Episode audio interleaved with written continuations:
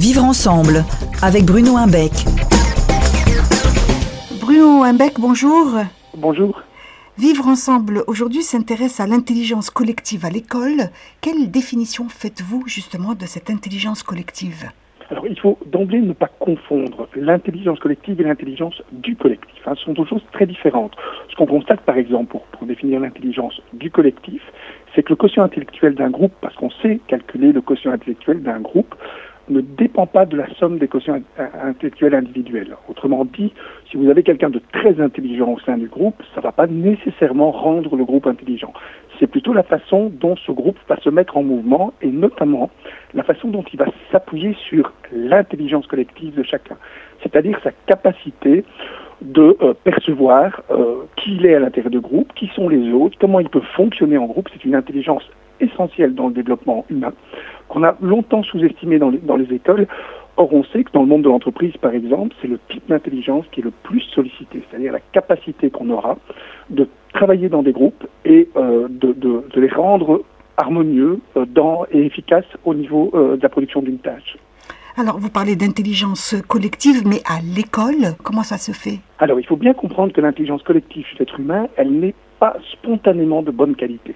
Euh, c'est ce qui explique que si vous faites un brainstorming, c'est-à-dire en gros, si je vous dis voilà, on a un problème, on va y réfléchir tous ensemble et euh, sortez tout ce qui vous passe par la tête, eh ben, on n'aura pas des résultats très très probants. Par contre, si je vous dis allez, chacun euh, réfléchir individuellement, puis revenez dans le collectif, là, on aura des résultats beaucoup plus efficaces.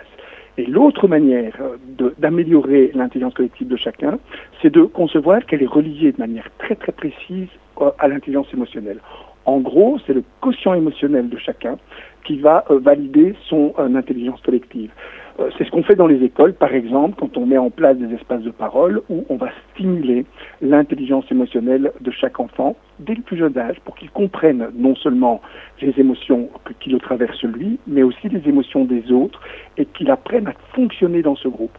On va associer à ça un travail collectif, plus en plus de travail ensemble, c'est-à-dire on va essayer ensemble d'arriver à une tâche et on va valider notre réussite en fonction du résultat qu'on aura obtenu tous ensemble. Alors, euh, Bruno Imbeck, comment cette intelligence collective va intervenir dans le vivre ensemble? Pour le vivre ensemble, évidemment, d'une part par le biais, le, le fait que le quotient émotionnel va être activé, c'est-à-dire qu'on va être tous plus sensibles aux émotions de chacun, mais aussi par le fait que travaillant ensemble, coopérant, obtenant euh, finalement une, une, manière harmonieuse d'agir ensemble, on le sait, les conflits diminuent au moment où vous organisez une activité collective, les conflits, les tensions diminuent dans le groupe. Maintenant, il faudrait être attentif quand on travaille sur l'intelligence collective au moment du partage des récompenses. C'est souvent là, à ce moment-là, qu'on a des tensions qui se manifestent. C'est pour ça que stimuler uniquement l'intelligence collective ne servirait pas à grand-chose si on ne stimule pas en même temps l'intelligence émotionnelle.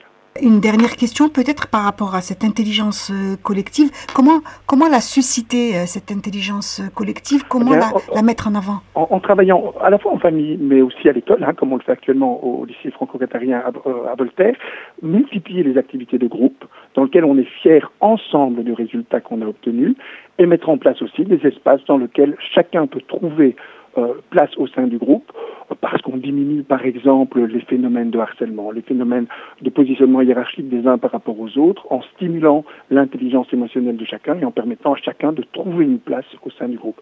Donc il y a deux éléments auxquels il faut vraiment tenir compte dans les écoles, c'est faire en sorte que chacun trouve sa place au sein des groupes, dans chaque classe en fait, hein, euh, trouve sa place et qu'il soit en mesure de produire avec les autres des résultats euh, positifs en créant euh, collectivement des des réponses, en donnant collectivement des réponses aux problèmes qui se posent, plutôt que favoriser la recherche individuelle de solutions.